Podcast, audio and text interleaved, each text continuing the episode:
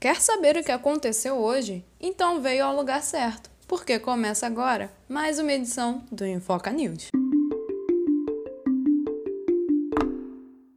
O ministro do STF, Alexandre de Moraes, prorrogou nesta terça-feira, por mais 90 dias, o inquérito que apura se o presidente Bolsonaro tentou interferir na PF.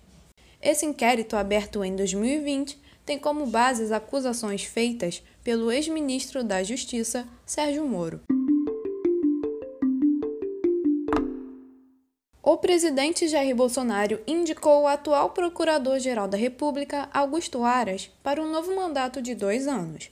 O Senado fará uma sabatina com o indicado e, em seguida, aprovará ou rejeitará a nomeação.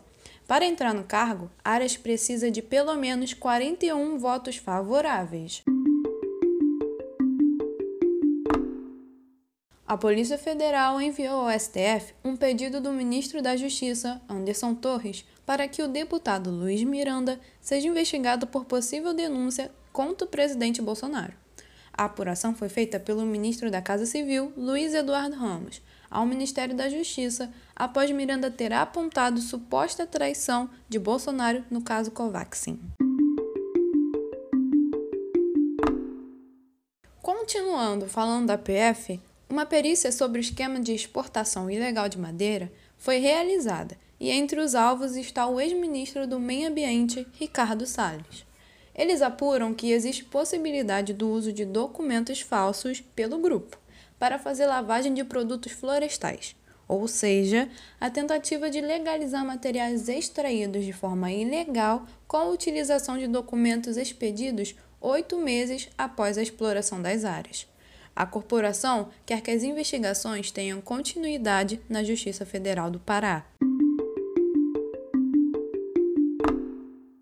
E para finalizar, hoje faz 52 anos que Neil Armstrong pisou na superfície da Lua pela primeira vez. E agora, o bilionário Jeff Bezos também fez história neste dia. Ele decolou para o espaço às 10 horas e 12 minutos, acompanhado de seu irmão, um menino de 18 anos e uma astronauta de 82 anos. O voo da New Shepard durou 10 minutos e a tripulação aproveitou 4 minutos sem a gravidade da Terra. Você acabou de escutar o Infoca News desta terça-feira. Não esqueça de seguir a gente no Instagram, arroba Infoca e até amanhã.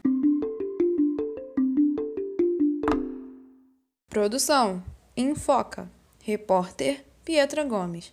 Edição Pietra Gomes.